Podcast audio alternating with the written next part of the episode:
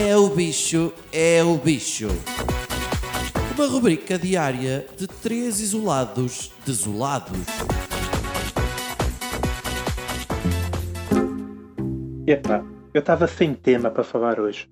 Estava aqui a ter que falar do 25 de Abril na Assembleia, lá com os velhotes. Uh, mas ontem à noite deparei-me com as declarações de Donald Trump.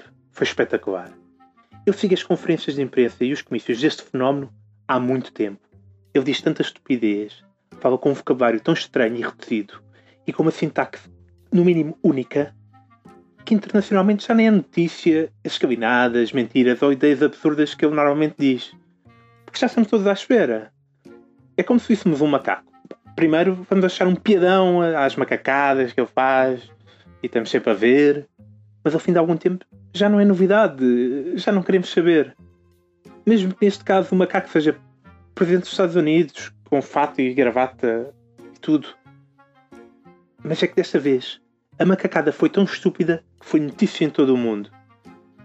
Trump, depois de um senhor ter apresentado o resultado de testes ainda por serem repetidos, que apontavam para que o bicho se via à rasca com desinfetante, luxo e umidade, nada de muito novo, sugeriu aos doutores ali presentes podiam injetar desinfetante para os pulmões dos doentes. É uma ideia tão estúpida que até acho que o Cruz já sugeriu algo do género. Fiquei à espera para saber se havia sugerir a seguir umas chantes de sabão azul e branco, ou que devíamos lavar os dentes com lexívia, que isso é que era um bom branqueador. Mas não. A seguir, sugeriu também que podiam explorar esta cura maravilhosa que seria irradiar raios ultraviolenta para dentro do corpo dos doentes. Para aqui está. Olhando para a pele de Trump, percebe-se que ele não compreende muito bem o conceito de protetor solar ou de cancro de pele. Portanto, na cabeça dele não há qualquer impedimento para se enfiar pela boca uma lâmpada e emitir para dentro do corpo raios ultraviolentos a ver se matam o bicho todo. Espetacular.